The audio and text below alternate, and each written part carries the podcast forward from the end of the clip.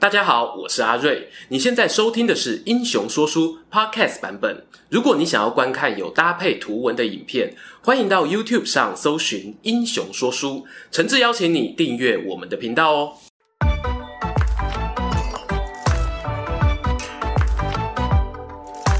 Hello，英雄说书的观众朋友，你们好，我是说书人阿瑞，替大家带来精彩的英雄故事。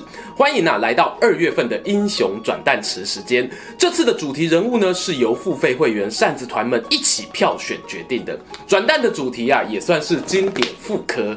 之前我们选过先秦两汉的知名人物，当时呢是由王莽获得最多票数胜出。面对其他遗珠之汉，我也是觉得相当可惜啊，所以呢就特别挑。挑选西汉中的英雄呢，来个败部复活战，究竟谁会胜出呢？天天天天天，超过一百张的选票中啊，恭喜我们霍去病呢，以将近四分之一，百分之二十四点一的得票率呢，拔得头筹。卫青、李广分占第二，萧何屈居第三。那么今天呢、啊，就要来给大家说说大汉第一票骑将军霍去病的故事吧。故事开始前呢，自己的工商自己做。如果你本身经济能力许可，想更进一步支持我们的频道，欢迎点击下方加入会员按钮，以每月小额赞助的方式帮助英雄说书。扇子团会员呢，除了能参加每月英雄转蛋的投票，还有每月好书抽奖、英雄信箱投稿等活动可以参与。不过详细福利内容啊，还是要依观众朋友你订阅当时的说明为主哦。好啦，接着言归正传哦，要聊我们霍去病呢。就可以从他那响亮的名号驃骑将军说起。东汉末年时呢，有三种将军官职啊，大家经常听到，分别是大将军、驃骑将军以及车骑将军。有此一说，认为呢，大将军是从春秋战国时候的上将军承袭而来。他能统领全国士兵调度，另外呢，也管辖皇城内的禁军。至于驃骑将军呢，则主掌驻外边防部队。以两汉时期来说呢，匈奴啊、西羌算是他们的假想敌。至于车骑将军，从这名称就能看出来，原本是掌管战车的。诶，不是隆美尔和巴顿在开的那种战车哦，是春秋战国时期用马拉着跑的车。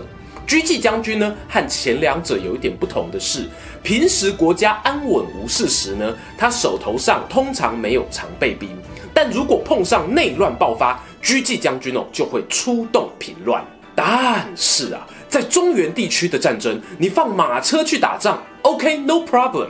可是如果碰上擅长骑射的边疆游牧民族，特别是汉武帝时期，几乎是照三餐在打匈奴啊，那些车辆呢，就活像是移动火把，完美呈现什么叫做电玩游戏里的兵种相克。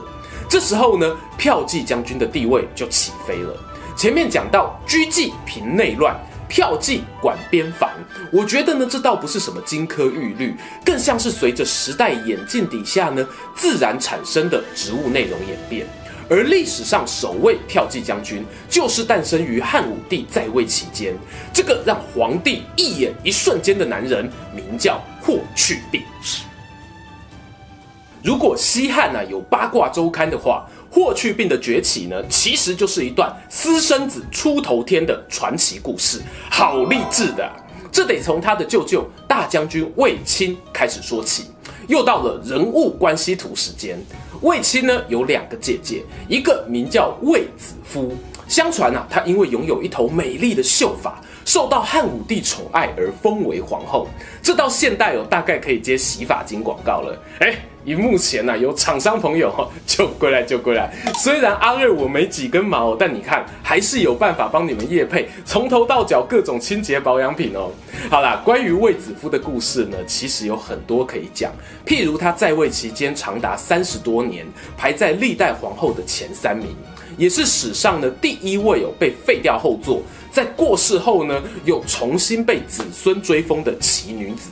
中国那边呢，也有不少以她为主角的电视剧改编作品。不过，因为她不是本片的主角，未来啊有机会再跟大家好好聊聊。而大将军卫青还有另外一个姐姐，名叫卫少儿，她就是我们霍去病的妈妈。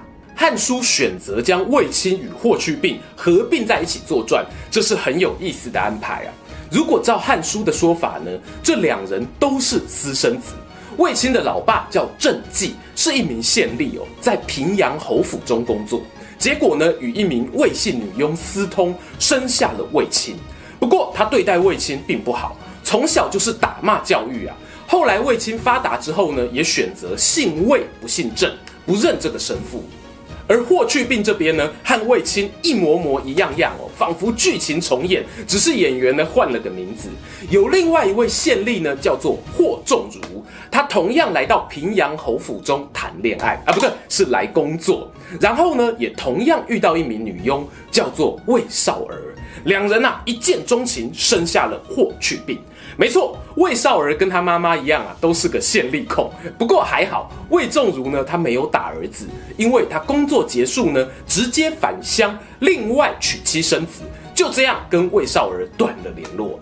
嗯，我看的是汉书哦，还是渣男书，我自己都不知道了。不过魏少儿呢是个独立自主的女人，没多久她就开始了另一段感情生活，交了新男友，名字叫做成长。两人呢也正式完婚，迈向人生下个阶段的旅程。不要小看这个霍去病的继父哦，他的家世背景啊不简单，祖先呢是屡出奇迹，帮助刘邦打天下的谋士陈平。魏家与陈家的这一桩婚姻，是不是另外有些台面下的政治动机在呢？在大人们复杂的情爱纠葛底下，霍去病啊就这样一路来到了十八岁。十八岁的霍去病呢，靠着阿姨是皇后，进入皇宫担任侍中。之前影片聊过不少次，侍中这位置呢，可说是从两汉到三国之间外戚子弟的最佳跳板。但比起在皇宫中培养人脉、擅长骑马射箭的霍去病呢，更期待的是上前线建功立业。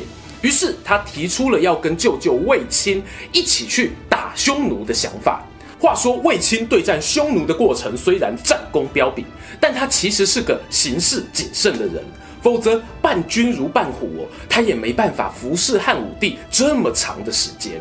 而皇帝这边呢，也在想啊，嗯，前线啊与匈奴僵持了好些日子，突然有个年轻小将要投入作战，或许可以带来一点不一样的活力呀、啊。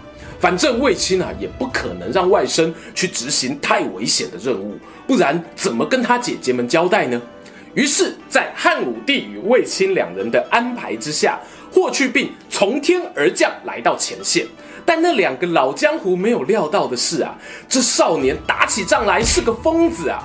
霍去病呢，跟舅舅要了八百名轻骑兵，一上战场呢，他就抛下主力部队，直直往敌人大本营冲了过去。这下不止卫青吓傻了眼，匈奴方面也是措手不及。过去稳扎稳打的汉军士兵，怎么突然平地一声雷出现在他们眼前？霍去病呢，一举奇袭得手，加上呢，卫青气喘吁吁的从后面率领援兵赶到支援，他的初登版战绩啊，可说是非常亮眼，斩首俘虏两千多人，当中呢，还包括了好几名匈奴王族。汉武帝看到捷报传来，立马赏赐霍去病两千五百户，封为冠军侯。从此呢，霍去病啊，成为卫青身旁的天子眷顾金牌小跟班。有过上次的经验，卫青对这个外甥啊，是打起十二万分的注意。你乖乖跟好啊，不准再脱离大部队行动啊！但可以想见啊，年轻气盛的冠军侯霍去病怎么有办法忍受这种安全第一、完全不冒风险的作战风格呢？他待了三年啊，终于忍不住对皇上提案，他想要亲自率领一支万人队出兵陇西。我认为啊，汉武帝没有不喜欢卫青，但一间公司中呢，有不同风格的员工存在，对于长期发展来说是好事情哦。他点头同意了这个军事案。也在这个同时呢，封给霍去病驃骑将军的大位。本次作战报告中显示呢，霍去病他的部队越过焉支山哦，有一千多里，深入敌军腹地，用六天的时间转战五个王国，俘虏斩首的人数呢，是他封侯之战的四倍之多，高达八千多人。这一年是汉武帝元寿二年的春天。而霍去病呢，取得胜果后，没有急着班师回朝，他就地整补完毕哦，等到夏天呢，他又与鼎鼎大名的飞将军李广兵分两路，继续往前进攻。但不幸的是啊，李广那一路军队呢，遭到匈奴左贤王包围，陷入苦战。尽管后来呢，张骞率兵赶到救援，仍然损失惨重。霍去病这边呢，虽然没有得到友军呼应，他仍然一路深入到祁连山，在此地呢大破匈奴，虏获了五名亲王，王子五十九人，斩首俘虏的人数数量呢突破三万人。这一战过后，史书上啊写到霍去病日以亲贵，名气堪比大将军卫青。为什么呢？因为有过去汉朝的将士们大概会觉得，如果想要建功立业呢，跟随勇猛善战的李广啊最好；但如果想要保命回家乡跟未婚妻结婚呢，那跟随卫青最可靠。结果现在跑出一个不世出的传奇将领霍去病，不但带你刷战功哦，还保证你平安回家。低风险高报酬，这无怪乎汉武帝对他亲延有加的宠爱，就连军队舆论呢都一致吹捧这个年仅二十一岁的驃骑将军。说来奇怪哦，卫青与李广这两位老前辈，在真正率领大军之前呢，可能都有一些与匈奴接触的经历。而霍去病，他明明就是一般官宦子弟，怎么有办法在短短时间中就掌握到行军打仗的诀窍呢？如果真的有战争之神眷顾的话，我想啊，这大概就是最好的例子吧。而征讨匈奴的过程中，霍去病也终于有机会见到自己的亲生老爸霍仲儒。他率领军队路过平阳县，得知呢生父居住此地。尽管呢小义来讲啊，生请一边用的温情较大天，霍去病呢仍然派人请来老父相见，行跪拜。出资协助购买田地房舍啊，可说是仁至义尽。此外呢，他还把同父异母的弟弟霍光也接到长安，对他好生提拔。而这位霍光在日后也成为一位影响汉朝深远的大人物，就留到我们未来影片好好说明喽。话说霍去病呢，作战胜率高啊，不稀奇。难得的是呢，他控制战损的能力也很出色。在他大破匈奴军队的同时，汉武帝竟然呢也下令减免陇西北地一带的驻军人数。这里可是与外族接壤的边境啊！这也反映了霍去病呢统帅之下，前线部队奇迹般的出现了余裕，可以用更少的人数就能应付外敌骚扰。扣除哦他假造消息欺骗皇帝的可能啊，称呼霍去病为大汉战神，恐怕并不为过。然而天纵英才天妒英才，往往只是一字之差。元寿六年，距离霍去病真正踏上战场仅仅五年的时间，他就因病过世，享年二十四岁。为何一个正值盛年、能征善战的将军会毫无征兆地离开人世？这件事情呢、啊，其实一直以来没有个标准答案。如果作为历史研究者，我们在没有充足史料之下呢，或许只能说当年医疗技术并不发达，没留下太多霍去病的临床病例佐证。尽管呢没有直接证据，但一些江湖八卦呢却始终没有停歇。这里呢提供两种常见的传闻啊，供观众朋友参考。第一种说法是，霍去病的死可能与他干涉汉武帝决定接班人选有关。在《史记·三王世家》中呢，第一段就是霍去病的上书记录。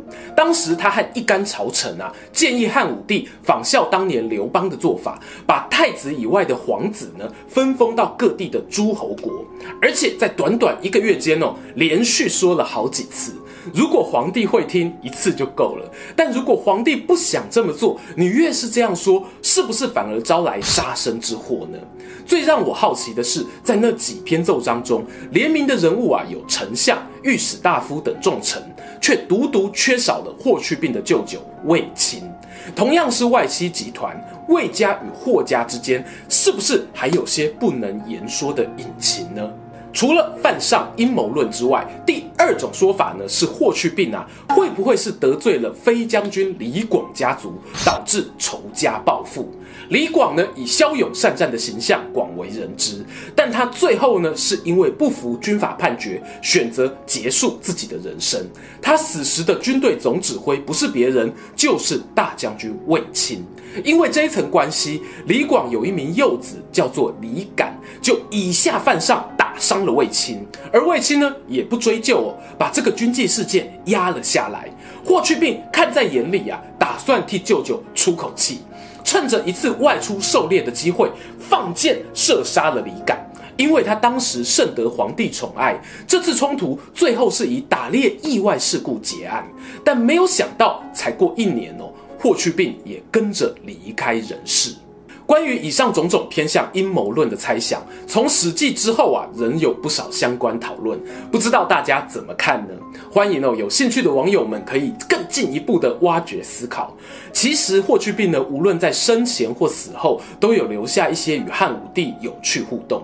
譬如生前皇上曾替他盖一栋豪宅，盖好后呢，请霍去病参观入住，结果这个年轻人竟然不领情哎，回答那一句千古名言：匈奴未灭，无以家为。而在霍去病过世后呢，汉武帝也派出军队以极隆重的葬礼悼念，甚至呢特地将墓冢打造成祁连山的形状，以纪念他征讨匈奴的功劳。许多人常说，霍去病如果能长寿一点，是不是就有机会打败匈奴？其实对我来说，霍去病最惊人的才华未必完全是在军事上，他出色的学习能力反映在对整体战略、国家内政的观察。虽然呢不免有点年轻气盛啊，但我相信假以时日呢，应该会有很大的成长空间。而与他同父异母的弟弟霍光，更在日后成为左右汉朝天子继承的关键人物。我猜，如果那时候霍去病尚在，历史呢，大概会走向一条截然不同的道路吧。喜欢今天的故事吗？英雄说书需要你的支持，让好故事被更多人听到。动动手指订阅我们频道，打开小铃铛，选择接收全部消息，这对创作者的帮助非常非常大。如果你还想要给我们更多鼓励，也可以扫描加入会员 QR code，用每个月一杯咖啡的钱赞助我们的内容创作。这里是英雄说书，我们下次再见，拜拜。